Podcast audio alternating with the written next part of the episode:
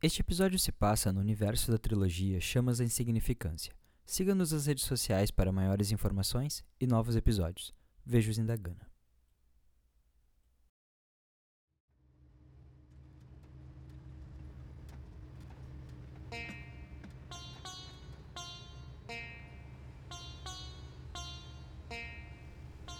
Olá, eu sou o Palhaço Sons. Talvez algum de vocês já me conheça do Circo das Luzes Rutilantes. Outro dia, eu estava bebendo com o resto do pessoal do circo depois de uma longa viagem de euforia a compaixão.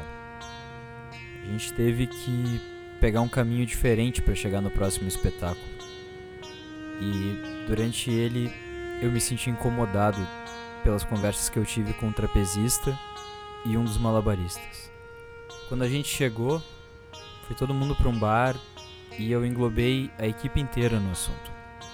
A gente debateu sobre as minhas experiências e a maneira que eu lidava com elas. Até hoje, é difícil descrever como eu saí frustrado daquela conversa. Ou eu menti para mim mesmo ao longo de toda a minha vida, ou eu tenho alguma patologia mental, ou os meus companheiros simplesmente não fazem a menor ideia de quem eu realmente seja. Eu não creio que eu possua uma índole maléfica ou algo do tipo. Simplesmente fiquei abismado por ser adjetivado com características que há muito tempo eu não sinto ou o que ainda é pior para mim, eu nunca senti. Tá certo que quando se é imaturo, a gente costuma camuflar nossas verdadeiras intenções e sentimentos em ações, pensamentos que não são verdadeiramente sinceros. Isso não é bem uma mentira. É um artifício criado para a gente se encaixar a um determinado grupo, seja por interesse, por amor, por amizade, medo da solidão ou qualquer outra preocupação, geralmente oriunda do campo emocional. Esses artifícios são comumente chamados de máscaras.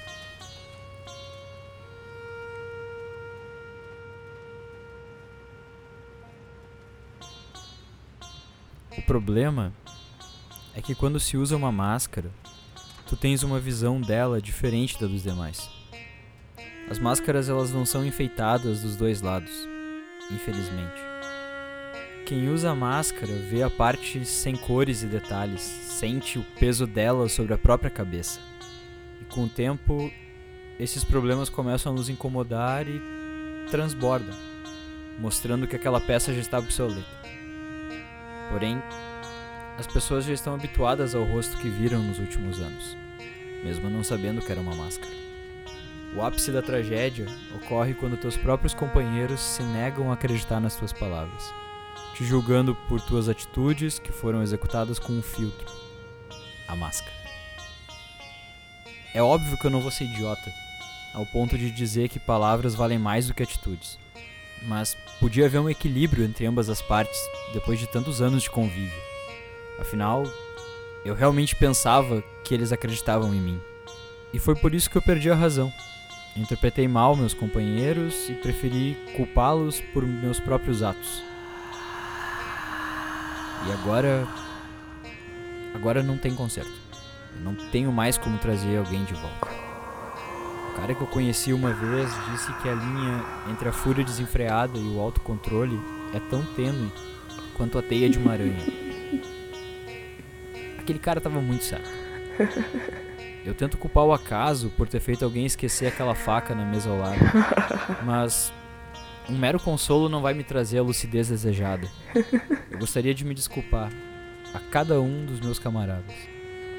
O circo hoje só tem um palhaço sem plateia que não faz mais espetáculos. Não tem tempo suficiente para montar a tenda e fugir da polícia. Ou, o que é ainda pior do que ela, a culpa. A filha da agonia sobrevoa o meu caminhão desde que eu comecei a fugir. E, bom, eu acho que não tem mais o que fazer. Eu acho que talvez ela já tenha tomado essa decisão. A polícia já deve estar procurando por mim a essa altura.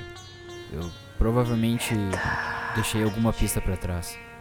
Não vai ser difícil encontrar um cara com uma máscara dirigindo um caminhão enorme. Será que eu vou pro presídio de desprezo? Cautela, esperança. Muita gente deve estar chorando pelos meus atos agora. E eu dava tudo que eu tenho para ser um turista dos meus sonhos desfrutar de um lugar onde não houvesse nada disso, onde eu conseguisse uma segunda chance. Eu estaciono o caminhão na entrada que leva para a honestidade e aprecio o mar pela última vez nos próximos anos. Há pessoas curtindo anoitecer em fogueiras a cerca de uns 15 metros à minha direita. Uma menininha vem em minha direção à esquerda. Ela sorri como há muito tempo eu não via uma criança sorrindo. Eu puxo um balão do bolso para agradar a minha última espectadora. Ela vai ter um show exclusivo só para ela. Dessa vez, sem máscara alguma. E nele eu vou usar de tudo: balões, língua de sogra, imitações de animais, as minhas melhores piadas. É. Eu vou dar o meu melhor hoje. Durante 15 minutos eu dou tudo de mim em troca de um sorriso sincero, daquela dádiva que me foi dada antes dos anos de reclusão. Agilizo minhas cenas para dar tempo de mandá-la embora antes da polícia chegar. A pequena se recusa, pedindo bis pela terceira vez. Eu digo que volte em uma semana para o grande espetáculo do Circo das Luzes Rutilantes. Ela permanece estática, emburrada por ser contrariada até entender que aquilo for apenas um improviso. Falo que realmente gostaria de ficar ali até o fim, mas que estava esperando uns amigos que não via há muito tempo. A garota insiste, dizendo que ficaria comigo até eles chegarem. Imploro que vá embora. Ela diz que só irá com uma condição. Eu pergunto qual é e novamente me surpreendo com a pequenina. Eu te farei muito Trarei suas angústias para fora e beberei cada lágrima que cair destes lindos olhos tristes.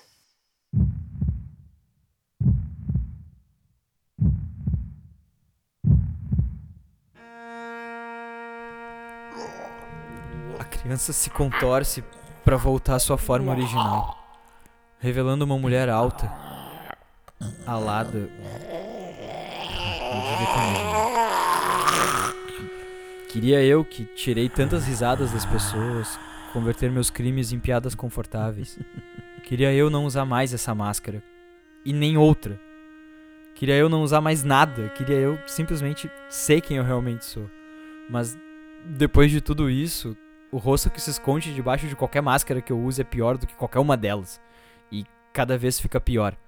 Cada vez o rosto falso é mais leve e bem aceito que o verdadeiro.